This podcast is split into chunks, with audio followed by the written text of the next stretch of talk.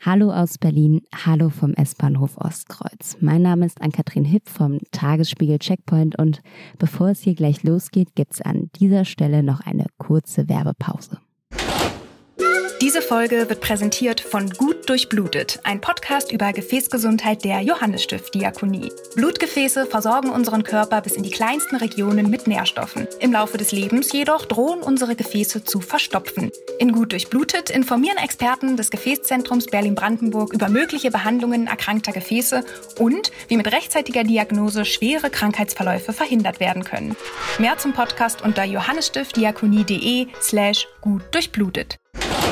Und damit zu unserem heutigen Gast und das ist Sophia Hoffmann. Sophia Hoffmann lebt als Köchin, Autorin und Aktivistin in Berlin, setzt sich für Umweltschutz und Nachhaltigkeit ein und dafür, dass wir unsere Lebensmittel wieder mehr wertschätzen. Sie selbst legt Wert auf regionale, saisonale Biozutaten und kocht durchweg vegan. Außerdem ist sie Vertreterin der sogenannten Zero Waste Küche, versucht also möglichst wenig Müll zu produzieren und Reste, die bei anderen vielleicht in der Tonne landen würden, weiter zu verwerten. Im Podcast wollen wir darüber sprechen, wie wir alle besser essen können. Wir wollen darüber reden, was in der Lebensmittelindustrie falsch läuft, warum ein Schulfachessen sinnvoll sein könnte und weshalb Kochen gelebte Selbstliebe ist. Außerdem Thema Sexismus in der Gastronomie, Sophias Restaurant Gründungspläne und das kulinarische Berlin. Ich freue mich sehr. Los geht's. Eine Runde Berlin, der Ringbahn-Podcast vom Tagesspiegel Checkpoint. So, wir sind jetzt am Ostkreuz. Wir wollten, hi Sophia, eigentlich ähm, gerade in die Ringbahn steigen. Es ist aber tatsächlich ein sonnig schöner Tag und irgendwie ist ganz Berlin draußen und hat vergessen, dass gerade Pandemie ist. Und ähm, deshalb haben wir uns entschieden, jetzt nicht auch noch einzusteigen, sondern uns lieber hier gemütlich in ein Eckchen auf ein Bänkchen am Ostkreuz zu setzen. Ich hoffe, das ist okay. Ich glaube, wir waren uns da jetzt irgendwie alle. Ich, ich finde es die beste einig. Entscheidung. Wir können Abstand halten und es muss einfach nicht sein im Moment. Genau. Insofern, ähm, ich freue mich trotzdem sehr, sehr, dass du da bist und wir können uns ja gedanklich einfach so ein bisschen ähm, in die Ringbahn reinversetzen. Du hast dir ja das Ostkreuz als Startort ausgesucht. Warum das Ostkreuz? Ähm, tatsächlich, weil ich hier gleich um die Ecke wohne, also ein ganz praktischer Grund. Und ähm, genau, also ich, äh, ich, ich lebe hier. Ich bin erst seit einem halben Jahr in Friedrichshain. Das heißt, ich entdecke den Kiez zwar mit Corona, aber gerade noch sehr neu und äh, sehr lustig. Als äh, die Entscheidung feststand, äh, hierher zu ziehen, war ich noch beruflich sehr viel unterwegs und dachte so, ach, das ist super. Dann bin ich immer so schnell überall vom Ostkreuz, kommt man auch schnell zum Hauptbahnhof und so. Das ist jetzt im Moment nicht mehr so relevant, aber genau, deshalb hier. Du bist ja eigentlich gebürtige Münchnerin, mhm. habe ich gelesen. Hast dann eine lange Zeit in Wien gelebt. Ich glaube, seit zehn Jahren bist du jetzt in Berlin. Seit ungefähr. über zehn Jahren. Seit über zehn ja, Jahren. Ich glaube, sind zwölf oder dreizehn Jahre. Ja, ja. Wenn du die Stadt irgendwie kulinarisch beschreiben müsstest, vielleicht auch in dem, im Vergleich zu den beiden anderen mhm. großen Städten, in denen du gelebt hast, wie würdest du Berlin beschreiben? Also ich denke, dass sich in Berlin vor allem in den letzten zehn Jahren unglaublich viel kulinarisch getan hat. Und das macht es für mich als Köchin auch wirklich so interessant, dass ich auch wirklich das Gefühl habe, es kommen sehr viele Menschen aus verschiedensten Ländern, viele junge Menschen, die wirklich auch ja, diesen Begriff der Gastrobranche Hospitality, sagt man ja auf Englisch, so beleben, also auch mit einem ganz anderen Servicegedanken, aber auch mit was verschiedene Küchen, was verschiedene Kulturen hier stattfinden. Und das war definitiv vor zehn Jahren noch nicht so. Und im Vergleich jetzt zu anderen äh, Städten würde ich sagen, in den anderen Städten passiert auch viel. Und mein Thema ist ja auch die pflanzliche Küche. Das heißt, da gucke ich natürlich auch besonders drauf. Und da habe ich schon das Gefühl, dass in Berlin immer einfach schon so ein paar Schritte weiter voraus ist. Und ich sehe dann immer, wie so in Wien und in München dann auch spannende Dinge passieren, aber manchmal auch so ein, zwei Jahre später. Wien und München haben ja als zentrale, ich sag's mal, kulinarische Essensplätze jeweils den Naschmarkt und den Virtualienmarkt. Mhm. Sowas gibt es ja in Berlin nicht so richtig, zumindest nicht so als einen zentralen ja, Ort. In Berlin ja. ist ja alles so ein bisschen zersplittert. Was sind denn so deine Lieblingsorte, wo du ganz gerne hingehst? Also das stimmt, vor allem nicht traditionell gibt es das. Ich glaube, da müsste ich schon so ziemlich an erster Stelle die Markthalle 9 nennen, weil ich finde, die hat sich in den letzten zehn Jahren sehr stark zu so einem Ort äh, ähm, äh, entwickelt, weil die auch einfach wahnsinnig viel machen, ProduzentInnen zusammenbringen, ähm, aber auch Veranstaltungen umsetzen und einfach extrem dazu beigetragen haben, diese, diese Gastrokultur äh, zu vergrößern. Und sonst noch an Orten, ja, dann ist es eher so ein bisschen verteilt. Da gibt es natürlich viele Orten. Aber es gibt einfach ein wahnsinniges Angebot, alleine hier in Friedrichshain. Also ähm, ich entdecke immer noch.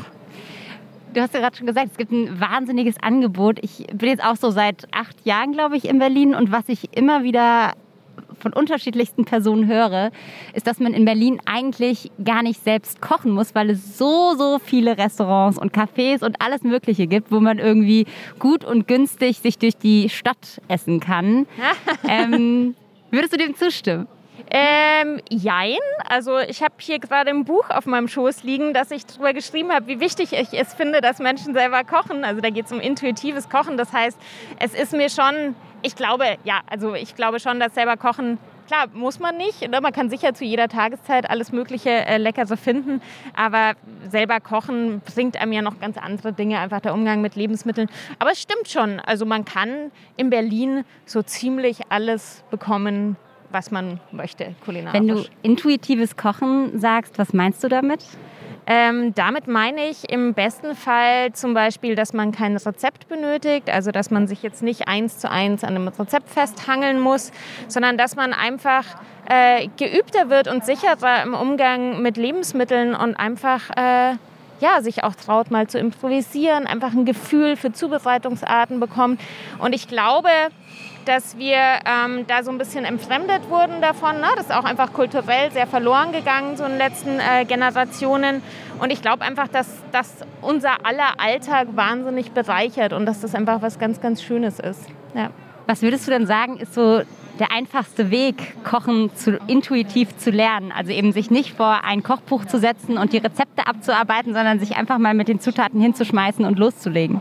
Ich glaube, man muss ja nicht gleich mit dem kompliziertesten anfangen. Ne? Also ich glaube, wenn man, ähm, wenn man mal so ein paar Grundrezepte oder Grundprinzipien beherrscht, dann kann man wirklich anfangen, darauf aufzubauen. Und das war mir auch ganz wichtig in diesem Buch. Also es sind auch ganz praktische Tipps und Grundrezepte drin. Und dann, ich sehe das immer so ein bisschen wie so Puzzleteile, weißt du, wo, wo man dann irgendwie äh, vielleicht ein, am Anfang ein einfaches Puzzle macht, das nur zehn Teile hat und irgendwann wird es ein aufwendigeres Puzzle. Und dann fange ich vielleicht einfach mal mit einem Ofengemüse an und mache irgendwie ja, einen schnellen Dip dazu aus dem, was im Kühlschrank noch so rumliegt. Und irgendwann, weiß ich nicht, bin ich dann bei der gefüllten Pasta anbelangt und habe voll Bock drauf, selber Nudeln zu machen. Mhm. Um das Buch einmal beim Namen zu nennen, äh, es heißt Die kleine Hoffmann, damit äh, wir das jetzt auch mal benannt haben. Genau. Später werden wir, glaube ich, noch mal detaillierter vielleicht ein bisschen darüber sprechen. Du hast mal gesagt, Kochen ist für dich gelebte Selbstliebe und dass du auch die Menschen, ich in, das hast du auch in dem Buch geschrieben, mhm. so ein bisschen darin unterstützen möchtest, diese Liebesbeziehung mit dem Essen irgendwie einzugehen und auch fortzuentwickeln. Kannst du das einmal erklären, was du genau damit meinst? Absolut. Also mich ärgert immer so ein bisschen, dass ich finde, dass das irgendwie ein Privileg ist, äh, kochen zu können und gute frische Lebensmittel zur Verfügung zu haben. Und wir tun immer so, als wäre das eine Strafaufgabe. Ja? Also das eine ist immer das Thema Zeit aber auch das Thema, und da gehe ich auch ganz stark auf die Selbstliebe ein, zum Beispiel für eine Person alleine kochen. Es gibt viele Menschen, die sagen, oh, das lohnt sich doch gar nicht und so. Ich und, zum Beispiel. Und, ja, aber dann denke ich so, für wen lohnt sich denn, wenn nicht für dich? Ne? Und ich hatte da halt selber so ein ganz starkes Schlüsselerlebnis, das ist jetzt auch schon zehn Jahre her, wo ich einfach nach einer Trennung ganz bewusst mich auch damit befasst habe und wirklich so für mich selber ein schönes Frühstück gemacht. Also das wirklich auch geübt habe. Ich glaube, das kann man lernen. Und ich finde einfach, äh, man merkt so unmittelbar, wie das einem gut tut, wenn man äh, was Gutes isst. Und ich rede jetzt nicht nur von gesundem Essen, sondern auch von Comfort Food. Gerade in Corona-Zeiten wirklich, äh, finde ich, auch ein ganz wichtiges Thema, sich mit gutem Essen irgendwie die Stimmung äh, äh, aufrecht zu erhalten. Und ähm, genau, und deshalb tut man damit selbst sich was Gutes und das sollte man zelebrieren. Mhm. Das würdest du sagen, ist so ein Zeitrahmen am Tag, den du für realistisch hältst, um sich selbst was Gutes zu tun mit Essen? Also da ist halt so ein bisschen, also wenn wir nochmal auf dieses Zeitthema kommen, ist halt echt immer ein bisschen das Problem, das ist so ein Teufelskreis. Also wenn ich mich noch nie viel mit Essenszubereitung beschäftigt habe, dann dauert es natürlich ein bisschen länger. Aber wenn ich ein bisschen Routine bekomme, dann geht es super schnell. Aber man kann total gut, man muss ja nicht alles von der Pike machen, muss ja nicht selbst, jeder jetzt eben Nudeln zu Hause selber machen. Du kannst ja auch wirklich gute Komponenten, wenn du schon ein gutes Lebensmittel hast, dann hast du schnell was zusammengebastelt. Ich mag auch total die Idee, einfach so Sachen im Kühlschrank zu haben, was weiß ich, ein bisschen was fermentiertes, ein bisschen was eingelegtes, was, was man nur schnell in die Pfanne schmeißen muss. Und dann kannst du dir irgendwie in zehn Minuten so eine Bowl zusammenbauen oder eine leckere Nudelsoße. Also es muss ja nicht immer super kompliziert sein. Und dann, und ähm, ich äh, bin seit einigen Wochen äh, neue äh, Hundemama und habe seitdem auch so ein bisschen äh, jetzt irgendwie das, das Gefühl, nie Zeit zu haben, dann geht sowas auch in 15 Minuten easy peasy. Ja. Mhm. Es ist ja so, dass in der Corona-Zeit, zumindest habe ich das in meinem Freundeskreis so erlebt, ähm, schon irgendwie Essen und auch das Selbstkochen tatsächlich ein bisschen an Bedeutung gewonnen hat, weil man irgendwie wieder mehr Zeit hat und auch Sachen sucht, die einem Freude machen, weil es einfach nicht mehr so super viele Sachen gibt, die man machen kann. Ist das auch dein Eindruck, dass sich da was gewandelt hat schon? Teils. Also ich glaube, das war am Anfang sehr stark so und ich habe auch wirklich in meinem äh, sozialen Umfeld, in meinem äh, Freundeskreis irgendwie Menschen gehabt, die auf einmal, die echt nicht viel Bezug zum Kochen hatten, die echten Zugang gefunden haben, was ich mega gut finde, weil ich eben glaube, dass das, das wie du sagst, es ist was Soziales, es ist was, egal ob man es jetzt nur für sich selber macht oder nur zu zweit ist gerade oder jemandem Essen bringt, man, auch wenn man jetzt nicht die Möglichkeit hat, irgendwie zu zehn drinnen zu sitzen, es verbindet halt Menschen. Ich glaube, im Moment gibt es jetzt, also das merke ich bei mir selber auch, gibt es schon so manchmal so ein bisschen Durchhänger und Ermüdungserscheinungen, aber auch da, für mich ist der Vorgang des Kochen selber. Ich hatte vor zwei Tagen hatte ich echt einen Scheißtag, kann man auch mal echt so sagen, ne? Ist manchmal dann so meditativ, dass ich mich auch überwinden kann. Und da habe ich so gefüllte Teigtaschen gemacht. Ich habe den Teig nicht selber gemacht, ich hatte den tiefgefroren, aber es war so geil am Ende und ich habe mich so gefreut, dass ich diese Schwelle überwunden habe und dann irgendwie äh, dieser allein der Vorgang der Essenszubereitung beruhigt mich dann auch und macht mich dann wieder glücklich. Also nicht abends vor Netflix hocken und flezen, sondern stattdessen genau. kulinarisches ja, Erlebnis. Du, und ganz ehrlich, das ist ja auch mal ja. die Frage bei dieser Zeitdiskussion, was macht man denn in der Zeit? Ja. Ist es wirklich nur so eine Überwindung? Ähm, ich glaube einfach, dass man total viel zurückbekommt. Das ist auch was, das ist auch wirklich Empowerment, äh, Sachen zu lernen in der Küche, wenn du so Sachen ins Gefühl bekommst. Ich mache das jetzt beruflich seit zehn Jahren und ich kann einfach Sachen so aus dem FF und das ist was total Befriedigendes, mhm. was echt Spaß macht. Hattest du in Corona-Zeiten so entweder ein Corona-Standardgericht oder wahlweise eine Corona-Neuentdeckung, die du irgendwie besonders gefeiert hast? Also ich bin tatsächlich eine von denen, die äh, verstärkt Sauerteigbrot gebacken hat im letzten Jahr. Was aber damit zu tun hat, ich habe davor schon länger davor gelernt, Sauerteig zuzubereiten und auch ähm, hatte auch einen Starter schon länger. Aber ich habe nie Zeit gehabt. Ich war beruflich so viel unterwegs und habe auch als Köchin in einem Café in Berlin gearbeitet und das war einfach in meinen Alltag nicht integrierbar. Und das ist wirklich was, diese, auch dieses Repetitive, was ich total genieße im Moment, die Möglichkeit zu haben, selber Brot zu backen. Das wäre jetzt so das, was mir als erstes einfallen würde. Wir haben, würden wir jetzt in der Ringbahn sitzen, so ein äh, schnelles Spiel, das heißt eine Station Entscheidungen. Es geht so, dass ich dir immer zwei Begriffe zur Auswahl gebe und du müsstest dich für einen entscheiden. Ähm, es gibt keinen Joker. Du kannst, wenn du möchtest, noch mal kurz eine Begründung hinterher schieben, warum du ähm, ja. für das eine oder andere entschieden hast. Musst du aber auch nicht. Du kannst okay. es auch kurz und schmerzlos machen. Ja, ich ähm, rede ja ganz gerne. Vielleicht schaffe ich es äh, auch ohne Begründung. ich würde einfach mal loslegen. Ähm, Berlin Tag oder Nacht? Tag. Stadt oder Land? Stadt. Tempelhofer Feld oder Teufelsberg? Äh, Tempelhofer Feld. Singen oder tanzen? Oh, beides. Was ein Ticken mehr? Einen Ticken mehr? Hm. Äh, Empathie. Nein, ich meine, ein Ticken mehr also, singen oder tanzen. Achso, ein Ticken mehr. Ach so, ich dachte so insgesamt, so auf, auf das Weltgeschehen. Ich auch äh, schön. Ein Ticken mehr Empathie, ne? Mein neuer Podcast. Ähm, äh, ähm, ein Ticken mehr singen. Mhm. Schreiben oder sprechen? Boah. Im Moment schreiben. Social Media als Fluch oder als Segen? Für mich persönlich als Segen. Brandenburg oder Balearen? Ah, Brandenburg. Michael Müller oder Müllermilch? Michael Müller dann in dem Fall. Wein oder Bier? Weißweinschorle. Mhm. Lass ich durchgehen. Gas oder Induktion? Gas. Supermarkt oder ein Supermarkt? Ah, Supermarkt. Biogurke in Plastik oder nicht Biogurke unverpackt? Weder noch. Also da muss ich kurz was zur Erläuterung Ja, sagen, gerne. weil ich habe ja ein Buch geschrieben, das heißt Zero Waste Küche. Das war mein letztes Buch und da bin ich genau auf solche Dinge eingegangen ne? und habe auch 40 Lebensmittelgruppen äh, behandelt, die ja solche Thematiken irgendwie haben. Und ich bevorzuge immer Bio, weil ich einfach finde, dass Pestizide nichts im Essen zu suchen haben. Ähm, also wenn jetzt mein Leben davon abhängen würde, dann würde ich die, Gurke, die Biogurke in Plastik nehmen. Aber prinzipiell würde ich dann wirklich lieber keine Gurke nehmen in dem Ja. Fall. Also es ist ja tatsächlich eine, jetzt keine total hypothetische Entscheidung, sondern es ist ja was, was immer wieder aufploppt. Total, total. Und da würde ich sagen, wenn man eben die Möglichkeit hat, wie jetzt in einer Stadt wie in Berlin, wo man ganz klar auch in einen Biosupermarkt gehen kann oder auf einen Markt gehen kann und wirklich äh, Gurken ohne Plastik, Biogurken ohne Plastik kaufen kann, dann wäre das einfach immer meine, meine Kaufsentscheidung äh, oder Empfehlung. Ja. Ja. Dann ähm, an der Stelle muss man sagen, du, du lebst vegan, deshalb veganer Döner oder vegane Currywurst. Äh, hm. Ich glaube vegane Currywurst. Mhm. Da gibt's also ohne jetzt Werbung machen zu wollen, aber Ja. tatsächlich bei Konopkes, ne, äh, muss ich kurz, ist ein kurzer Schwank hier, sehr bekannter Currybudenladen an der Eberswalder Straße, genau. Da war ich mal für einen Dreh von einer Weile und war total überrascht, dass die erstens vegane Currywurst haben und zweitens gesagt haben, es ist das zweit äh, äh, häufig verkaufteste Gericht, das sie haben. Und Ach, die war wirklich? echt gut. Ja, Interessant. finde ich, kann man auch mal Werbung machen. Kann Also, man, äh, gestatten wir an ne, dieser war ich Stelle. sehr War über, von wegen kulinarische Hotspots in Berlin. Ja. An der Bahn. Ähm, Spargel oder Sauerkraut? Ah, boah, was für, was für Wahlmöglichkeiten. Da würde ich natürlich auch wieder sagen, beides, vielleicht nicht zusammen. Äh, momentan noch Sauerkraut, selbst gemacht natürlich. Ist auch ganz einfach. ja.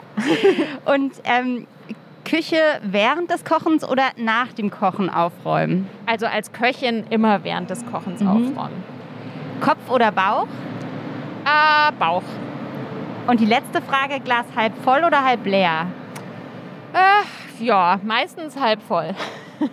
Bist du eher so der durchs Leben gehende Optimistin? Ich bin grundsätzlich eine ganz große Optimistin, aber ich muss sagen, so im letzten Jahr war ich bin, ich bin schon phasenweise auch an meine Grenzen gebracht, aber grundsätzlich bin ich schon immer auf der optimistischen Seite. Es gibt ja dieses Sprichwort, du bist, was du isst. Angenommen, wir würden das mal wörtlich nehmen. Was wärst du dann? Äh, ich glaube, ich wäre Kartoffelbrei.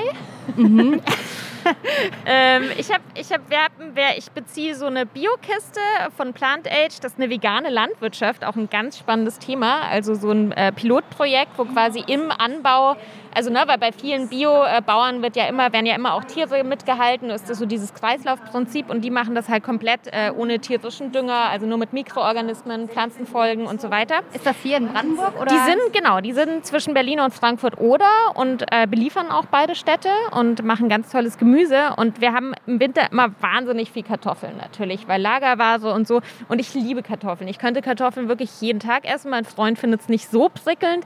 Aber dadurch habe ich so mein Repertoire an Kartoffelrezepten massiv äh, ausgeweitet.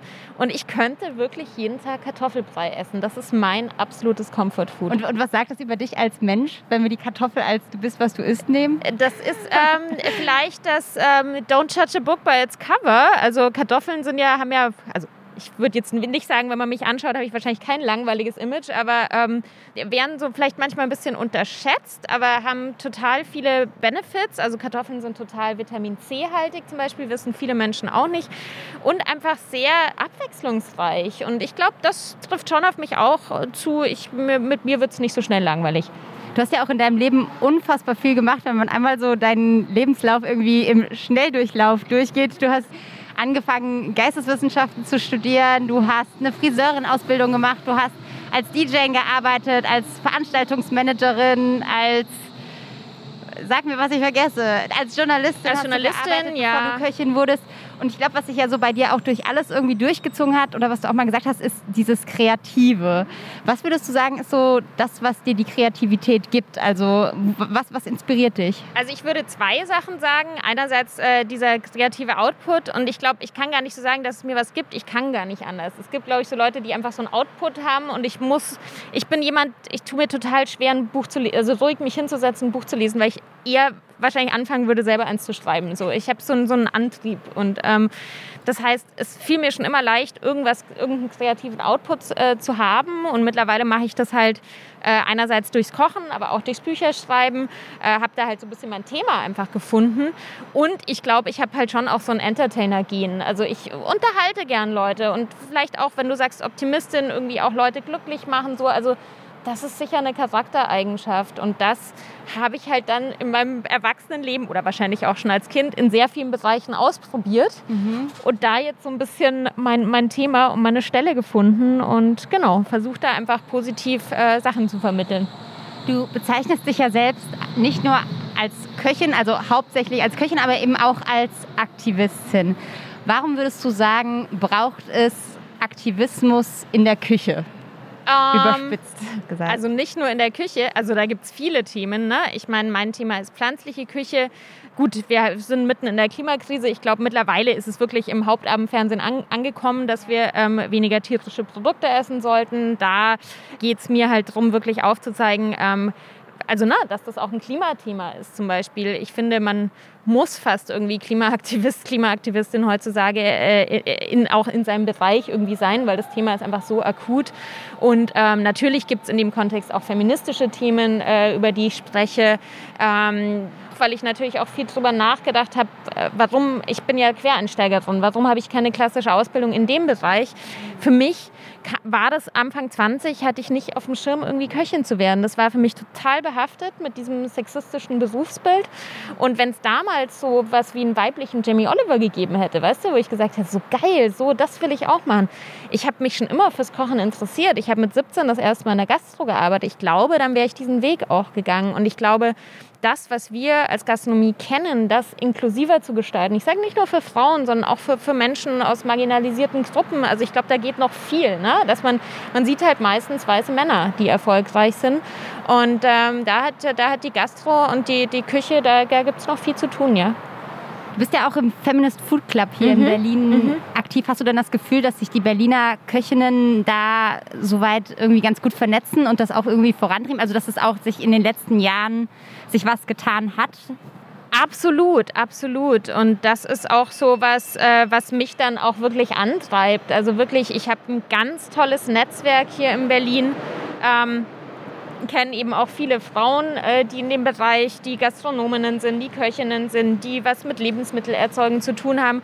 Und das hat auch der Feminist Food Club geschafft, wirklich diese Vernetzung. Das ist auch immer wieder, wenn mich irgendwie Frauen fragen, ah, ich suche eine Produktionsküche oder ich suche einen Job oder ich suche das und das, ich, poste das da in die Gruppe. Da ist, also ne, vielleicht kurz zur Erklärung, das ist eine Facebook-Gruppe, da können äh, sozusagen alle ähm, sich weiblich definierten äh, Menschen können da ähm, beitreten. Der Grund, warum keine Männer zugelassen sind, ist einfach, weil es ein Safe Space ist und wir aus Erfahrung gemerkt haben, dass das manchmal notwendig ist, solche äh, Plätze zu schaffen. Und das ist, ja, also das findet in Berlin auf jeden Fall statt. Und ich glaube, allein die, das wird auch immer mehr wahrgenommen. Also ich finde, es wird auch medial mehr wahrgenommen. Und da äh, leistet der Feminist Food Club auch wichtige Arbeit. Es gibt zum Beispiel eine Webseite, das möchte ich vielleicht in dem Kontext erwähnen, ähm, wo wir auch eine Liste haben von Frauen, die in Berlin in der Gastro arbeiten, was ja auch für JournalistInnen und für Konferenzen und für Events wirklich super ist, wenn es immer heißt, ach, es gibt doch niemanden. Gibt ja keine. Ja. Ähm, hast du denn, also es ist ja in verschiedenen Bereichen die MeToo-Debatte in Deutschland oder auch weltweit ganz groß aufgeploppt. In den Küchen eigentlich nicht so sehr. Ähm, es ist ja In trotzdem- Deutschland. In, in, in Deutschland. Ich wollte genau, gerade sagen, in den USA, äh, war es ein großes Ding. Warum ist das in Deutschland kein Thema gewesen?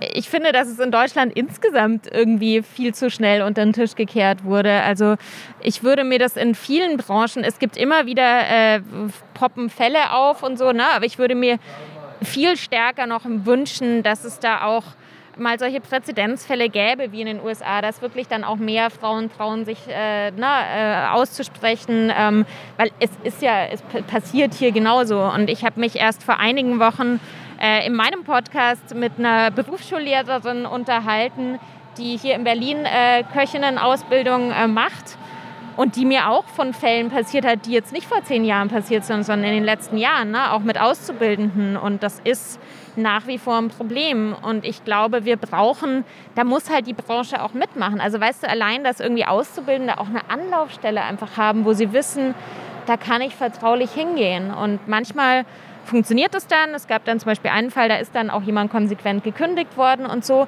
Aber ich kenne und das sage ich immer wieder und das ist einfach äh, die harte Wahrheit. Alle Köchinnen, die ich kenne, die eine klassische Ausbildung gemacht haben, haben eine hundertprozentige Erfahrungsquote mit Diskriminierung. Also entweder verbale Übergriffe, manche aber auch körperliche Übergriffe.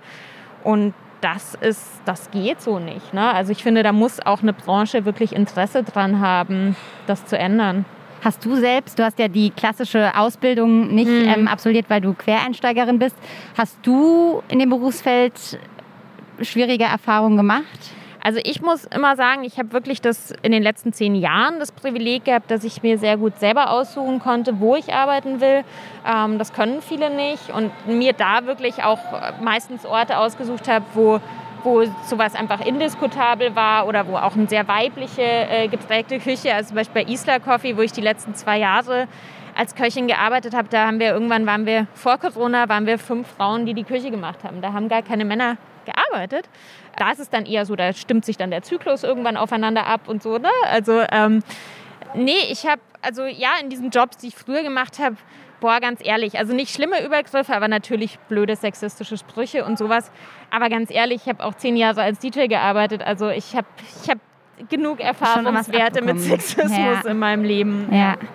Was ich interessant fand, äh, wir haben es eben schon gesagt, dein Buch heißt Die kleine Hoffmann. Ja. Ähm, die, die, Kleine hat ja auch einen Grund, warum du ja, es so genannt hast. Und es hat ja auch was mit der, mit der Rolle und der Wahrnehmung auch von Männern und Frauen in der, in der, Küche zu tun. Vielleicht ja. kannst du das noch kurz erzählen. Genau, also ähm, die Idee kam mir, ich hatte die Idee, ein Buch über intuitives Kochen zu schreiben, hatte ich schon äh, länger. Und der Titel kam so zustande, ich habe 2016 auf einer Veranstaltung, auf einer Messe gekocht und da hat, ähm, haben mehrere so Promi-Köche gekocht. Ich hatte so ein bisschen das Gefühl, ich werde da so als Quotenfrau und Veganerin eingeladen, aber zu whatever, super.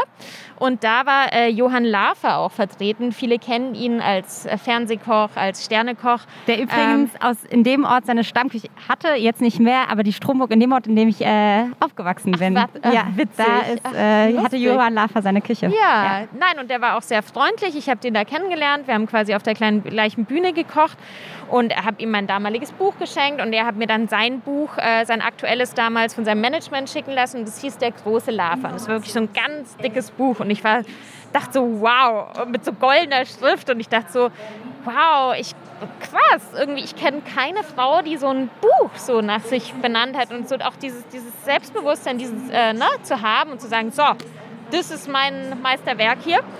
Und da habe ich gedacht, geil, wenn ich mal älter bin, ähm, dann schreibe ich vielleicht auch die große Hoffmann mal so als mein Lebenswerk. Und dann dachte ich eben, als die Idee für dieses Buch aufkam, wieso nicht mit der kleinen Hoffmann anfangen? Und das ist natürlich ganz bewusst auch eine Entscheidung, so beim vierten, ist jetzt mein viertes Buch, auch mal zu sagen, ich darf das jetzt auch mal nach mir benennen. Frauen werden ja zur Bescheidenheit erzogen. Und ähm, genau, mein Verlag war erst so ähm, ein bisschen, also äh, musste ich erst ein bisschen überzeugen tatsächlich. Das kann man auch ruhig dazu sagen. Der Vertrieb fand es nicht so prickelt, ähm, weil die Angst hatten, dass die Leute es nicht verstehen. Aber ich finde, sowas kann ja auch ein Buch interessant machen. Und mhm. ähm, ich bin froh, dass wir es so genannt haben. Und Johann Lafer hat es gleich geschickt bekommen. Ja, der hat es geschickt bekommen und hat mir ja wirklich, ähm, ich weiß nicht, das darf man so Selbstlob vorlesen. Nein, aber er hat mir wirklich ein ganz tolles Zitat für das Backcover gegeben. Das steht hier drauf. Und er hat geschrieben, als ich Sophia Hoffmann 2016 als vegane Köchin kennenlernte, habe ich die pflanzliche Küche noch belächelt. Inzwischen bin ich geläutert und weiß aus eigener Erfahrung um die heilsame Wirkung pflanzlicher Lebensmittel. Daher kann ich Ihnen die kleine Hoffmann als Lektüre für zu Hause nur ans Herz legen. Ist doch fantastisch, oder? Hat sich, hat sich ein bisschen geärgert, dass er geschrieben hat, dass er dich mal belächelt oder die Küche und damit vielleicht auch das, was du machst, mal belächelt hat. Also er scheint ja Du. nicht mehr zu tun, aber Ey, ganz ehrlich, ich mache das jetzt seit zehn Jahren ähm, und wenn ich so überlege, was ich mir so bei der Pressearbeit so bei meinen ersten zwei Büchern anhören, also was heißt anhören musste, aber ich musste halt permanent erklären, warum man überhaupt vegan kocht und ob denn das irgendwie überhaupt schmecken kann und so. Äh, da hat sich schon eine Menge getan. Insofern, ich finde es total wichtig, dass Menschen ihre Meinung ändern können, sollen und darum geht es irgendwie. So, an dieser Stelle unterbrechen wir nochmal für eine kurze Werbepause. Zusammenarbeit ist in Zeiten von Covid-19 wichtiger als je zuvor. Deshalb setzt Facebook die gemeinsame Arbeit mit europäischen Regierungen, Behörden und Forschungsteams fort. So nutzt in Spanien die Weltbank Facebook-Karten zur Prävention von Krankheiten, um den Bedarf an Covid-19-Tests und Krankenhausbetten vorherzusagen. Und gemeinsam mit europäischen Regierungen hat Facebook WhatsApp-Chatbots entwickelt, die Fragen zu Covid-19 schnell und präzise beantworten. Mehr erfahrt ihr unter about.fb.com slash de slash Europe. Unser dritter und letzter Support in dieser Folge ist das Energieunternehmen Vattenfall. Vattenfall hat sich zum Ziel gesetzt, ein fossilfreies Leben innerhalb einer Generation zu ermöglichen und will mit der Spotify-Playlist extra entspannende Energiewende-Fortschrittstracks positive Entwicklungen aufzeigen, die bereits umgesetzt werden oder sich zumindest schon abzeichnen. Die Playlist besteht aus sieben Tracks von 10 bis 15 Minuten und jeder von ihnen behandelt einen spezifischen Schwerpunkt zum Thema fossilfreies Leben. So wird zum Beispiel über Windenergie gesprochen und darüber, wie die Zukunft der Mobilität aussehen könnte. Laut Vattenfall hat man einen ruhigen, gleichmäßigen Tonfall gewählt, sodass sich das Ganze zum Einschlafen, Meditieren oder einfach nur kurz mal Pause machen eignet. Extra entspannende Energiewende-Fortschrittstracks jetzt nur auf Spotify. Du hast ja vorhin auch schon so ein bisschen gesagt, es ist mittlerweile im, ich glaube, Vorabendprogramm hattest du gesagt, auch schon, schon angekommen, dass Essen irgendwie mehr ist als nur Nahrung zu sich nehmen, sondern dass es eigentlich ein, weitesten Sinne ist es sowohl ein persönliches als auch ein politisches Thema, weil es über unsere eigene Gesundheit entscheidet, aber auch im Zweifel über die Gesundheit unserer Welt, wenn man es so sagen will. Ähm, trotzdem ist es ja irgendwie in Deutschland so, dass Essen noch nicht genug wertgeschätzt wird. Also ich habe jetzt vorhin noch mal ganz schnell online digital in die Supermarktplättchen geguckt und bin dann bei einem Supermarkt, den ich jetzt nicht äh, name-shamen will, aber auf ein Sonderangebot gestoßen.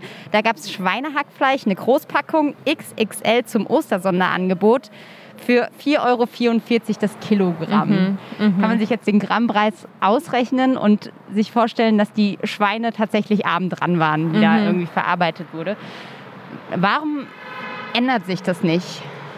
Ähm, wir haben halt dieses System, also es ist eine sehr komplexe Antwort, sehr komplexe Frage. Wir haben halt dieses System auch jahrzehntelang so genährt. Ne? Also diese ganzen Agrarsubventionen, dass es gefördert wurde, möglichst groß, möglichst billig.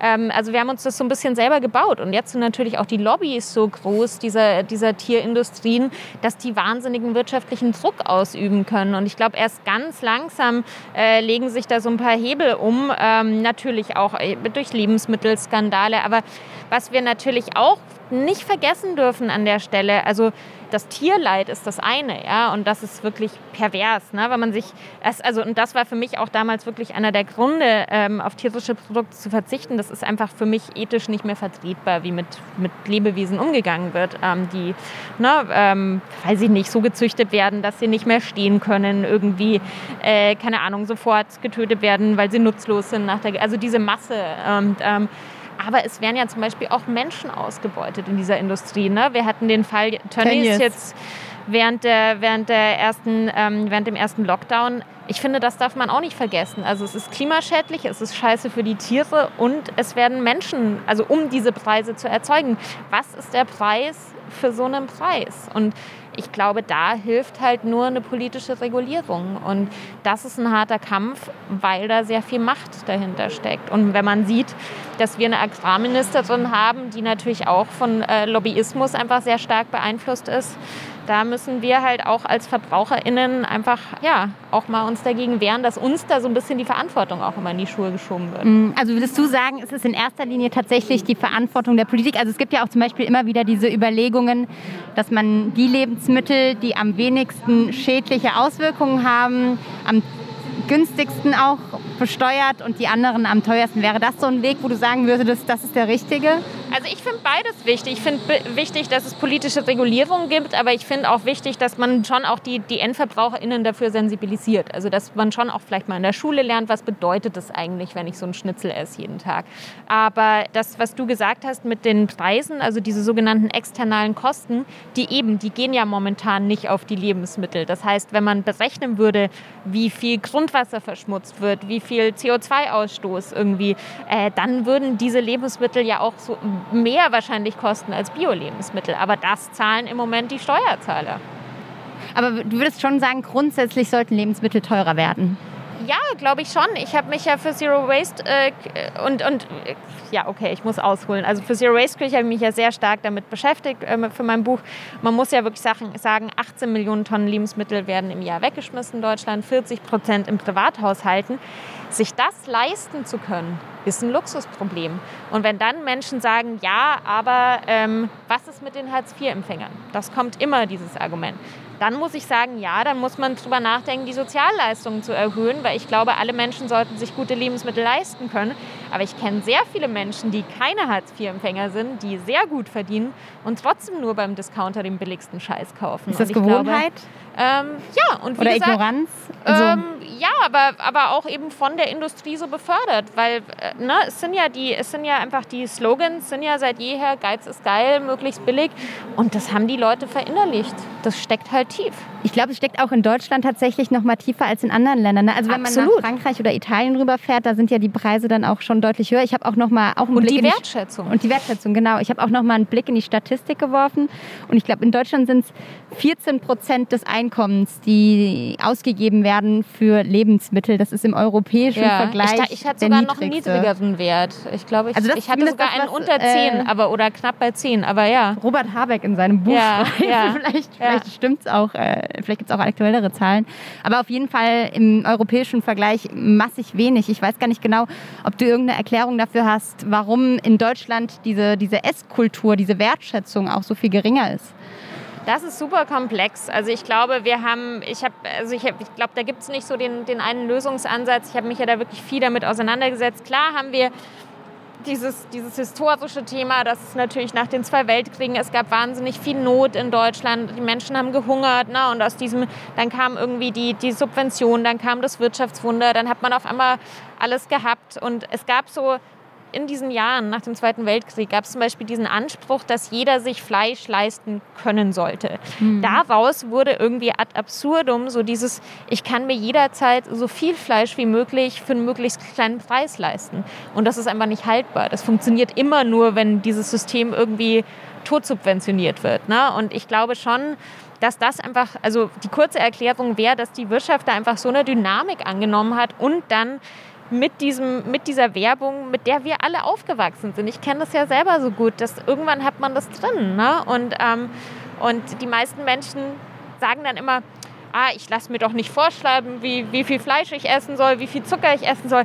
Klar, du bist total von der Werbung beeinflusst. Wir lassen uns von Lidl, von Aldi, wir lassen uns vorschreiben, wie viel Schnitzel wir essen. Also wir sind alle irgendwie manipuliert davon. Und ja, da muss, es ist einfach spannend, sich mal ein bisschen genauer damit äh, zu befassen. Dann checkt man das auch ja so ein bisschen fast so ein, so ein Kampf auch irgendwie, der da mitunter mit aufgemacht wird. Wir haben das ja in Berlin, du hast vorhin schon die Markthalle 9 genannt, mhm. an diesem ganz konkreten Beispiel gesehen, mhm. wo plötzlich was ja in, für Berlin irgendwie völlig absurd war, Menschen für Aldi demonstriert haben, gegangen sind mhm. und demonstriert mhm. haben, weil der Aldi dort abgeschafft werden sollte und die Leute das nicht in Ordnung fanden und ja. eben plötzlich für Aldi auf der Straße standen. Ja. Wie hast du die ganze Debatte find wahrgenommen? Finde ich ganz krass, aber zeigt natürlich auch dieses System, weil ähm, die, die Menschen, die sozusagen diese, diese Essenskultur in der Markthalle 9 befördern wollen, die wurden dann als Besseresser, wurde dann als Schimpfwort verwendet und äh, das wurde dann so, wurden dann so als elitäre Snobs äh, hingestellt. Und ich glaube schon, dass das einerseits äh, mit Bildungszugang zu tun hat und dass man das mehren muss, auch Menschen, auch das, was ich versuche, ne, Umgang mit Lebensmitteln, mit frischen Lebensmitteln nahezubringen. Ähm, aber man muss auch dazu sagen, zum Beispiel diese Leute, die ich kenne, die in der Markt neuen ProduzentInnen sind, das sind ja keine Großverdiener, die jetzt irgendwie weiß ich nicht, sich da eine goldene Nase verdienen, indem sie irgendwie Biokäse machen oder, oder Tofu oder was auch immer. Die haben einfach Bock auf geile Lebensmittel und wollen diese Essenskultur wiederbeleben. Und was ich total spannend finde in dem Kontext, äh, zum Beispiel in dem Café, in dem ich gearbeitet habe, die letzten zwei Jahre, äh, Isla Coffee. Äh, das wird von einem Deutschen und von einem Amerikaner betrieben. Und ich war eine Zeit lang, war ich die einzige Deutsche, die da gearbeitet hat. Wir haben Leute aus äh, Neuseeland, aus äh, den USA, aus Dänemark. Und du hast gerade in dieser jungen Generation ganz viele Menschen, die nach Berlin kommen, die Bock auf Food-Themen haben, sei es jetzt Kaffee oder Naturweine oder eine Bäckerei aufmachen, die diesen Wertschätzungsgedanken haben. Und das ist eben der Punkt. Das sind keine Großverdiener. Und das sind trotzdem junge Leute, die mehr Geld für Essen ausgeben, weil es einen anderen Stellenwert hat. Und da einfach sozusagen, das sind alles irgendwie Snobs, die keine Ahnung haben, ist halt eine sehr komplexe Diskussion. Und wie gesagt, ich glaube, man muss da mit Bildungsarbeit äh, äh helfen und Sozialabgaben erhöhen, aber man kann nicht sagen, äh, das sind alles irgendwie Food-Nazis. Also finde ich unmöglich. Wenn du über Bildungsarbeit sprichst, du bist ja tatsächlich in einem Haushalt groß geworden, in dem ich würde sagen, kulinarische Bildung auch irgendwie eine Rolle gespielt hat. Ne? Also ähm, dein Papa war zu Hause, war Hausmann und Künstler und hat da vor allem, glaube ich, bei euch experimentiert. Ähm, in der Küche? In der Küche. Nicht sonst gern mal.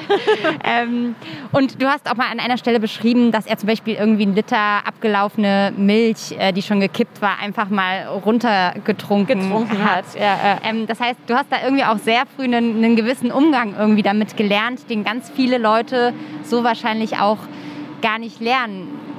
Glaubst du, es bräuchte tatsächlich da was, was institutionalisiert wird? Also wirklich sowas wie Schulunterricht, ja. Essen oder sowas in die Richtung? Total. Also wie gesagt, mir ist das absolut bewusst, dass das wirklich ein Privileg ist und das spiegelt sich auch in meiner Arbeit, die ich heute mache, wieder, dass ich diesen natürlichen Zugang zu diesen Themen hatte. Man muss vielleicht dazu sagen, meine Eltern sind beide noch am Ende des Zweiten Weltkriegs geboren und sind eben mit einer großen Not äh, aufgewachsen und daher kommt es sicher auch, dass mein Papa dann diese saure Milch getrunken hat ähm, und sich da ja so irgendwie nichts scheißt, wie man so sagt.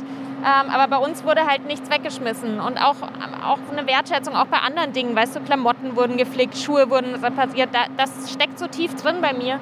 Ähm, und ich glaube. Eine kurze Frage. War ja. dir das damals schon bewusst, dass das irgendwie Nein. was Besonderes? Nee, für nein. dich war das normal, ne? Nein, nein, nein. Ja. Das habe ich erst, das habe ich echt erst später äh, realisiert. Ja. Und ähm, Genau, also ich, klar, einerseits äh, glaube ich wirklich, dass das in der Schule auch ein Thema sein sollte. Ich glaube nicht, dass man alles immer auf die, dass die Schule alles erfüllen kann. Es gibt ja auch schon ganz viele tolle Organisationen, die sowas umsetzen. Es gibt die Akademie, ähm, die so mit Kindern ähm, Gartenarbeit, Gemüseanbau machen. Die haben sich zum Beispiel als Ziel gesetzt, dass sie allen Schülern, in, also man muss sich ja ein Ziel setzen, ne, dass sie allen Schülern in Deutschland mal ermöglichen möchten, mal auf so einem Feld gestanden zu sein, um mal Gemüse in der Hand gehabt zu haben. Und wenn man solche Projekte einfach noch stärker fördern würde, ja. Ich kenne das Projekt jetzt gar nicht. Wird das denn irgendwie von Bund oder Land gefördert oder ist das eigen? Also das, das kann ich dir jetzt nicht so ganz. Es kann schon sein, dass die sicherlich auch Fördergelder bekommen. Ähm, aber ich, ich, das ist jetzt wirklich meine persönliche Erfahrung. Es gibt zum Beispiel diesen Bundespreis zu gut für die Tonne vom Agrar- und äh, hier Julia Klöckler äh, Ministerium. Und ich habe da auch mal ein Projekt eingereicht. Und wir haben tatsächlich einen Preis gewonnen. Das war vor zwei oder drei Jahren. Und dann, wenn man sich da anschaut, wie viel Geld allein für dieses Event ausgegeben wurde, bei dem die Preise verliehen wurden. Es gab drei Preise. Unserer war einer davon für die Fördergeld zur Verfügung gestellt wurde. Das andere war reines Prestige, ob, obwohl all diese Projekte richtig viel Geld verdient hätten. Also man hatte danach, und das sage ich wirklich als Preisträgerin, sehr stark den Eindruck, das ist schon so ein bisschen eine PR-Veranstaltung, ne, um den Nestle-Lobbyismus wieder so ein bisschen vom Tisch zu wischen. Und solange es so läuft, haben wir halt echt ein Problem. Was waren das für drei Projekte, die da gewonnen hatten? Also es haben insgesamt mehr gewonnen, aber es haben nur drei Geld bekommen. Okay, und die drei, die Geld bekommen haben, weißt, du die noch zusammen? Ich weiß gar nicht mehr, was, wer die anderen beiden, boah, ich weiß es gerade nicht was mehr. Was zum Beispiel diese Akademie, ähm, wir haben äh, die Idee für ein, für ein ähm, sozusagen für ein Bewegtbildprojekt äh, eingereicht, also so ja, eine Sendung eigentlich. Ähm, und da ist tatsächlich aktuell der Status quo, dass wir mit einer Produktionsfirma das äh, Fernsehsendern pitchen und einfach mal gucken, äh, was dabei rumkommt.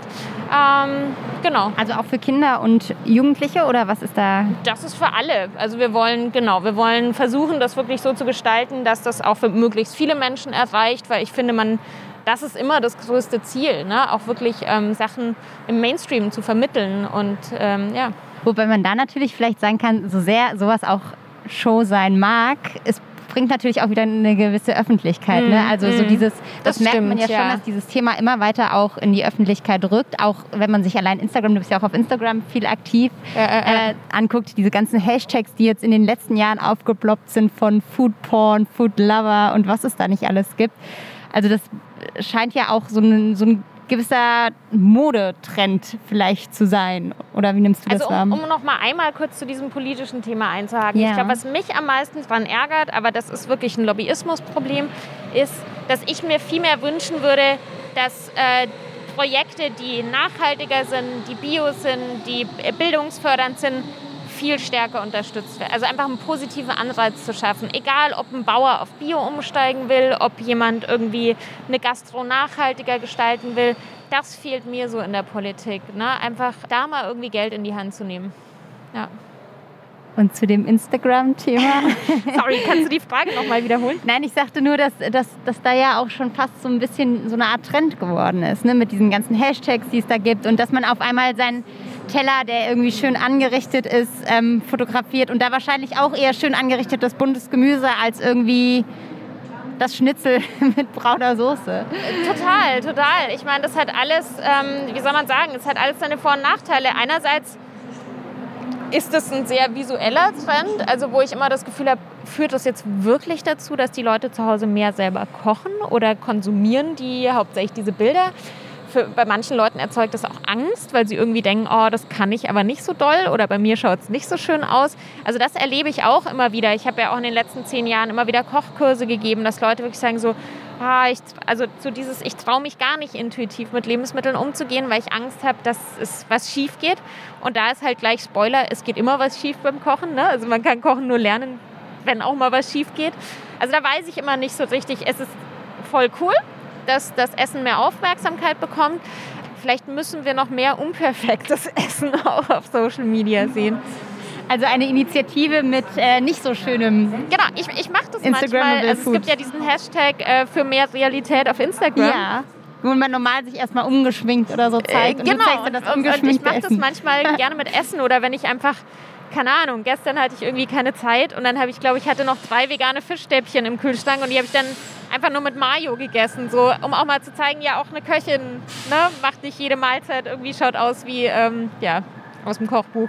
Ja, wenn wir jetzt wir versetzen uns noch mal in die S-Bahn-Station. Wenn wir jetzt sozusagen so eine Station mal fahren würden, in der du einmal irgendwie dein ganzes Repertoire an Nachhaltigkeits- und Nichtverschwendungstipps reinpacken würdest in einem Schnelldurchlauf. So eine S-Bahn-Station dauert in der Regel so drei Minuten. Was wäre das? Also ich, ähm, wenn es in meinem Buch um Lebensmittelverschwendung ist immer die erste Frage, was kann ich denn am einfachsten machen, um im Alltag anzufangen? Da würde ich als erstes sagen, weniger einkaufen. Also wir neigen alle dazu, viel zu viel zu konsumieren bei vielen Dingen, aber auch bei Lebensmitteln. Also wirklich sich auch mal zu trauen, äh, was ausgehen zu lassen. Ich meine, das hat man ja auch bei diesen Hamsterkäufen gesehen. Wir haben eine sehr gute Versorgungslage und wir können meistens hier in so einer Stadt wie Berlin jeden Tag irgendwo in den Laden gehen. Ne? Also ja. ähm, Genau, und ganz oft ist wirklich das Problem, dass wir zu viel zu Hause haben und den Überblick verlieren. Und das wäre dann sozusagen das Nächste, den Überblick nicht verlieren. Das kann jetzt bei frischen Lebensmitteln sein, aber auch zum Beispiel bei der Speisekammer, ne? dass man wirklich sagt, ich mache mal Inventur, ich schaue mal. Ähm, dann würde ich immer empfehlen, Qualität statt Quantität, also wirklich von von was weniger zu kaufen. Mein Lieblingsbeispiel, wir haben im Sommer im Discounter gibt es diese Riesenpackungen Aprikosen oder Pfirsiche, da sind meistens zehn Stück drin. Die man nie auf einmal die essen man nie kann. aufisst. Meistens fangen die Hälfte zu schimmeln an oder werden nie reif. Und man, man kann einfach für das gleiche Geld gute Bio-Pfirsiche kaufen, tagesfrisch. Man zahlt wahrscheinlich das gleiche und isst genau die gleiche Menge. Weißt du, wie ich meine? Ähm, also wirklich dieser Qualität statt Quantität-Gedanke ähm, und der Wertschätzungsgedanke, also wirklich Lebensmittel lernen, gut zu lagern, gut zu verarbeiten, als was Wertzuschätzendes zu sehen. Und dann wird so ein Lebensmittel auch zu einem Werkstoff, der nicht so schnell im Mülleimer landet. Was würdest du sagen, ist vielleicht der häufigst gemachte Fehler, der dir begegnet? Puh, da gibt es einige. Also ein Thema ist natürlich das Mindesthaltbarkeitsdatum, ne? dass viele Menschen, gut, da wird, weiß man jetzt ein bisschen mehr mittlerweile, dass viele Menschen auch denken, sie müssen Lebensmittel wegschmeißen, weil es abgelaufen ist. Dabei ist es wirklich nur eine Empfehlung. Das ist kein Verzehrdatum. Verzehrdatum gibt es nur bei leicht verderblichen Lebensmitteln wie Fisch oder Fleisch. MHD ist einfach vom Hersteller so, in dem Zeitraum ist die Qualität so, wie es das Haus verlassen hat, aber das sagt nichts darüber aus, ob man es noch essen kann. Wie teste ich das bei Eiern? Da bin ich immer sehr unsicher. Also bei Eiern ist meine einfachste Antwort immer, man riecht's. Man riecht? Ja. Wirklich? Und so lange sind sie gut? Ja. Okay. Und wenn du dir, wenn du ein Ei aufschlägst ähm, und du bist dir nicht mehr sicher, dann schlagst du eine Schüssel auf. Also ich würde es halt dann nicht unbedingt als hart gekochtes Ei, sondern ich würde es, wenn ich so verarbeiten will, du siehst das sofort, ob ein Ei gut ist oder nicht. Und vielleicht noch eine Regel, dass man eben Eier, wenn sie schon ein bisschen länger äh, gelagert sind, nicht mehr für was Rohes verwenden sollte, also Mayonnaise und sowas. Aber wenn es noch problemlos neutral riecht, kann man super noch verbacken oder alles, was man warm macht oder so. Das ist wirklich die einfachste Regel. Backen ist wahrscheinlich sowieso was, wo man viele Reste auch mit reinwerfen kann, theoretisch, Total. oder? Und das ist zum Beispiel, wenn wir wieder bei der sauren Milch sind. Also saure Milch wurde früher total oft zum Backen verwendet. So, das ist so Großmutters Bestes. So, äh, weiß ich nicht, gibt es dann auch Rezepte, so die besten Waffeln funktionieren mit der sauren Milch und so. Und auch zum Thema Eier. Ich habe da mit meiner Mama darüber geredet. Wir müssen uns vorstellen, früher gab es im Winter fast keine frischen Eier, weil du hattest noch nicht diese Massentierhaltung bei Hühnern. Also ich spreche jetzt früher von so vor 70 Jahren. Und auch meine Mama hat erzählt, in ihrer Kindheit gab es eine gewisse Menge Eier. Man hat die gelagert und irgendwann waren die alle. Und dann gab es einfach, dann musstest du backen ohne Eier. Also ne, dann äh, so dieses Selbstverständnis, dass wir alles immer haben. Ähm, und deshalb funktionieren viele Rezepte, also Pfannkuchen zum Beispiel funktionieren super ohne Eier, braucht man einfach nicht. Das ist mal so ein bisschen so, früher war das auch Luxus, auch Butter, mit Butter zu backen zum Beispiel. Hast du eigentlich schon mal drüber nachgedacht, so wie es zum Beispiel deine Kochkollegin Sarah Wiener gemacht hat, in die Politik zu gehen? Ah, ich weiß nicht. Äh, nachgedacht schon, aber ähm, wenn ich mir so anschaue, wie sich die Politik in, im Moment so in Deutschland gestaltet, finde ich es schon sehr anstrengend. Ähm, ich kenne einige Menschen, die politisch engagiert sind. Ich weiß einfach nicht, ob das mein Weg ist oder ob ich es äh, besser finde, unabhängig zu sein. Ähm, ich werde mich wahrscheinlich in Bezug auf die nächste Wahl politisch äh, positionieren, was ich auch fast schon wichtig finde. Das ist ja auch schon ein großer Schritt. Aber ja, kann ich, kann ich jetzt nicht so beantworten. Positionieren in dem Sinn, dass du... Dass ich sage, was ich wählen würde. Kannst du das denn jetzt auch schon sagen? Also ich würde ähm, definitiv nach wie vor die Grünen wählen, auch wenn ich nicht eine komplette Schnittmenge mit allem in dieser Partei habe und es viel Diskussionen gibt, weil sie eben in Koalitionen mit äh, CDU und so auch, ja, auch Scheiße bauen, um es mal so zu formulieren. Aber ich glaube, dass es total wichtig ist, äh, die, die Partei zu stärken, um irgendwie eine Chance auf Klimapolitik zu haben. Und ich habe diesen schönen Spruch gehört in dem Kontext und man hat das ja bei den Wahlen zum Beispiel in den USA gesehen. Manchmal muss man auch einfach gegen was wählen. Und ich habe sehr Angst davor, dass rechte Parteien stärker werden bei der nächsten Wahl. Und dieses Zitat lautete, ähm, Deine Wahlentscheidung muss nicht die Suche nach Mr. oder Mrs. Perfect sein, sondern vielleicht ist es einfach ein bisschen wie den Bus zu nehmen, der dich am nächsten ans Ziel bringt oder die S-Bahn, die dich am nächsten ans Ziel bringt. Und ähm, das finde ich ein schönes Bild. Also ich glaube, viele Menschen haben diesen Denkfehler, dass ich finde, man kann von der Politik, sollte man auf jeden Fall was einfordern, aber man wird nie die hundertprozentige Schnittmenge haben. Das funktioniert einfach nicht. Was würdest du als erstes von den Grünen einfordern? Für nach der Bundestagswahl sollten sie in Äh, eine eine konsequentere Klimapolitik. Äh, Klimapaket überarbeiten und wirklich äh, ja, da was vorantreiben. das geht mit dir geht ja auch alles Hand in Hand für dich oder generell Klimapolitik, das hängt alles Essen. Zu, das ja. hängt alles zusammen, klar. Also äh, Agrarwende ist Klimapolitik, Lebensmittelherstellung, das hängt alles zusammen. Ja, Arbeitspolitik. Und ganz konkret, was den Steuersatz angeht? Naja, also ähm, wir haben ja, also da, das ist ja quasi dann wieder das vegane Thema. Ne? Wir haben ja wirklich äh, so absurde Dinge, also abgesehen davon, dass es immer noch diese Diskussionen gibt, dass irgendwie pflanzliche Milch nicht Milch heißen darf, und, obwohl zum Beispiel Kokosmilch Milch heißen darf und Mandelmilch äh, eine ganz lange Tradition, auch in der italienischen Küche hatten schon immer Mandelmilch hieß. Ähm, Lobbyismus. Genau, also gibt es da ja auch unterschiedliche Steuersätze, ne? dass zum Beispiel eben pflanzliche Produkte einen höheren, also 19 Prozent äh, Steuersatz haben, kein 7 Prozent, was zum Beispiel in der Gastronomie ähm, super schwierig ist und dann auch dafür sorgt, dass eben pflanzliche Milch immer teurer, teurer ist, ist im Kaffee man, und so. Kaffee geht. Ja. Genau, das hat ganz klar mit dem Steuersatz zu tun. Ja. Und ich finde, da muss man einfach sagen, die Sachen, die klimafreundlicher sind, müssen günstiger besteuert sein. Ja. Punkt. Merkt man ja auch bei Tofu, Würstchen oder veganem Käse, dass ich im Zweifel immer mehr zahlen muss, als wenn ich mich für die herkömmliche Variante entscheide. Das ist doch absurd, ja. Und ich meine, die Sachen, die einfach einen niedrigeren CO2-Ausschuss, äh, Ökobilanz haben, die müssen günstiger besteuert werden. Ganz klar. Wenn wir jetzt nochmal auf dein Jahr 2021 so eine kleine Vorschau wagen. Du hast ja noch was Kurioses für eine Corona-Zeit vor. Du möchtest ein ja, Restaurant gründen. Ist das noch aktuell? Das ist grundsätzlich noch aktuell. Ähm, aber äh, wir, mach, wir werden wirklich erst starten, wenn das irgendwie realistischer wird. Weil ähm, für uns ist einfach die, das wirtschaftliche Risiko zu groß, das jetzt einfach so ins Blaue hineinzumachen. Und ich finde, ich muss nicht ähm, in einer Zeit, in der die Gastronomien, die schon bestehen, mich da auch noch in diesen Markt schmeißen und irgendwie auf zwanghaft irgendwie Takeaway machen, wenn ich einfach äh, berufliche Alternativen habe und einfach noch ein halbes oder ein Jahr länger irgendwie meine anderen Projekte machen kann. Äh, deshalb warten wir da ganz klar noch den ähm, besseren Zeitpunkt ab. Und man muss dazu sagen, meine Geschäftspartnerin ist Mama. Die hat eine zweieinhalbjährige Tochter. Wir haben die Idee schon seit 2017, dann kam ihre Tochter dazwischen. Also wir müssen echt mal so einen langen Atem haben. Und die ist einfach fertig. Die ist fertig nach diesem letzten Jahr. Die hat einen Job, die hat meistens keine Kinderbetreuung und die muss sich erstmal erholen.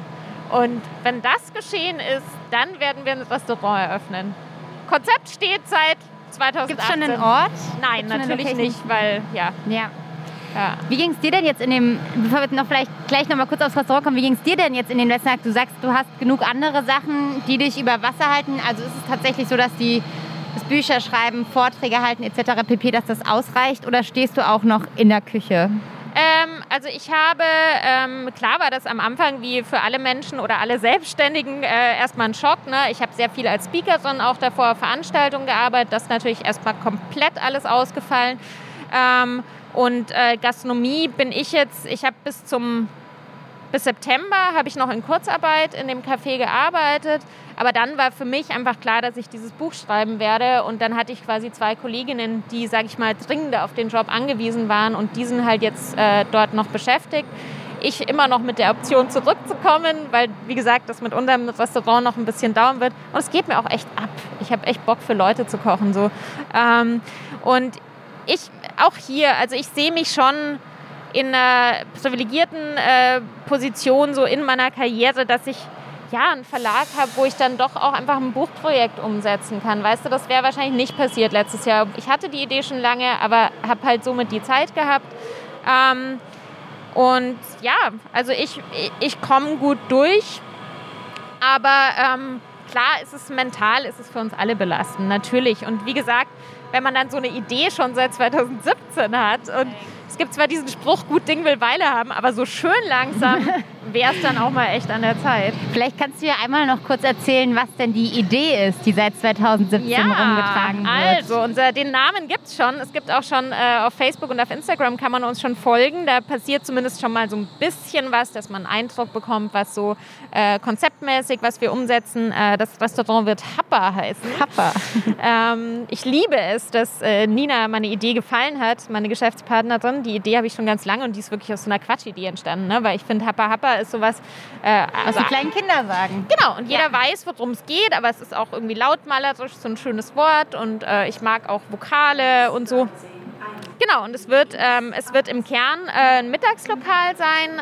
Wir wollen eine Bio-Zertifizierung, was in Deutschland auch noch sehr ungewöhnlich ist für Restaurants. Ganz spannendes Thema, weil das ja in, ne, in anderen Bereichen, im Einzelhandel und so ein großes Thema ist und in der Gastro wird es gerne so ein bisschen unter den Tisch gewischt. Aber ist es denn einfach, das zu bekommen? Das ist, wenn man Bio-Lebensmittel verwendet, ist das relativ, also es ist jetzt nicht super kompliziert. Die meisten scheuen es, weil es extra Geld kostet, aber für mich ist das was, ähm, ich finde, das kann man einkalkulieren. Also es sind jetzt keine Unkosten. Und es gibt halt auch dem, den Gästen irgendwie eine Sicherheit, dass sie einfach wissen, das ist gutes Essen, was da verwendet wird. Und ähm, für mich persönlich, wenn ich wo als Gast hingehe, ich will einfach wissen, wo das Essen herkommt. Und ähm, wir machen das schon auch bewusst, um dem, ich glaube, es hat in Deutschland noch so ein bisschen so ein Öko-Touch, so ein bisschen 80er Jahre Grünkernleibchen, Bio-Restaurant. Und wir wollen das einfach cool machen, ja, dass, das, dass man weiß, wo das Essen herkommt. Und ähm, Genau, und im Kern wird es ein Mittagsgeschäft. Für uns ist ganz wichtig, dass es nicht äh, 24 Stunden, äh, 24-7 quasi aufhat, sondern dass wir sozusagen auch eine soziale Nachhaltigkeit haben für uns selber. Ne? Nina ist Mama, ich bin Hundemama, äh, muss man auch Zeit haben für die Kleinen. Und ähm, nein, und ich kenne natürlich auch die Problematik mit Burnout und zu viel Arbeiten und so. Und ähm, es gibt so das Konzept der Mehrfachnutzung, was in der Gastro gerade immer mehr Thema wird, ganz spannend dass man halt zum Beispiel sagt, wir, wir machen Wochenende nicht auf, aber dann macht jemand anderer einen Frühstücks-Pop-up oder so. Also diese Idee, dass man sich so wirtschaftlich auch entlasten Teil. kann, genau, indem man sich so eine Location teilt, finden wir super spannend. Und wir wollen dann eben einzelne Abendevents auch machen oder auch mal, ja, also das ist einfach nicht nur dieses normale Programm jeden Tag offen. Und gibt es schon einen favorisierten Bezirk? Also äh, ich muss enttäuschend, ähm, was, ich, was ich ausschließen kann, ist äh, Neukölln und Wedding, weil, Neu, weil Neukölln habe ich zwölf Jahre gelebt und ich habe einfach mal Bock, woanders zu sein. Also ganz banale Antwort. Und Wedding ist uns ein bisschen zu weit weg, weil wir, äh, Nina lebt in Kreuzberg, ich lebe in Friedrichshain. Ähm, also Reinickendorf wird es dann wahrscheinlich auch nee, nicht werden. also es wird irgendwas in diesem Konglomerat, denke ich mal. Ich glaube, für uns ist so die perfekte Formel nicht zu nah am eigenen Wohnort, weil das kenne ich auch von KollegInnen. Wenn man dann so im Nebenhaus wohnt, dann kommt man gar nicht mehr weg vom, von der Arbeit. Aber auch nicht zu weit. Also irgendwas dazwischen. Also so. lächelt ihr mal so nach Mitte, Schöneberg, Prenzlauer Berg irgendwie so in die Richtung. Ja, oder halt Kreuzberg, äh, Friedrichshain, ähm, ja. Okay. Wenn es in diesem Restaurant einen Berlin-Teller gäbe, was müsste man draufpacken? Ah, Kartoffelbrei. Nein, schon, Berlin ist eine Kartoffel, wie du. Ja, Kartoffeln sind, glaube ich, was sehr Deutsches. Naja, ach, ich habe ja, also mein Berlin-Teller würde ja, wäre schon sehr stark von meiner Küche geprägt. Ich glaube, was so ein Allzeit-Favorite-Rezept äh, und auch so das Signature Dish aus meinem letzten Buch ist, sind ja die Brotlinge. Das sind ja quasi Frikadellen aus altbackenem Brot, also ein Lebensmittelverwertungsrezept. Und Frikadellen werden ja klassisch auch immer so mit ein bisschen alten Semmeln und Brot gemacht. Und ich lasse einfach das Fleisch weg. Und ähm, schmeckt aber sehr, sehr lecker. Und ich glaube, sowas würde ich machen und dann wirklich irgendwie Kartoffelsalat oder Kartoffelbrei dazu. Also ich mag ja schon auch so klassische Geschmäcker, so Alltagsküche. Und ich finde, also wenn man so pflanzliche Küche in Berlin guckt, gibt es wahnsinnig viel Fast Food, so ne, Burger und, oder viele auch aus der asiatischen Küche. Dann gibt es so viel Clean Eating, so super gesund. Und ich glaube, meine Küche ist eher so schon auch gesund, aber schon auch sehr bodenständig, von deutschen Gerichten beeinflusst, aber halt pflanzlich. Sophia, ich glaube, wir sind jetzt rein theoretisch uh, eine Runde gefahren und wieder am Ostkreuz angelangt. so langsam geht auch die Sonne unter. Ja. Ich würde fast sagen, vielen Dank, dass du da warst und diese virtuelle, sagen wir mal, Runde mit uns gedreht hast. Ich glaube, es war jetzt die richtige Entscheidung. Hier haben wir doch irgendwie ein bisschen gemütlicher gesessen, auch wenn die ganzen Bahnen an uns vorbeigerauscht sind. Ja. Ähm, insofern, ich bin gespannt auf dein Restaurant. Komm bestimmt mal vorbei essen. Und ja, ja, ja. Äh, an dieser Stelle Grüße an alle Hörerinnen und Hörer vor ihren Podcast-Hörgeräten. Das war eine Runde Berlin. Bis bald. Vielen Dank für die Einladung. Eine Runde Berlin, der Ringbahn-Podcast vom Tagesspiegel Checkpoint.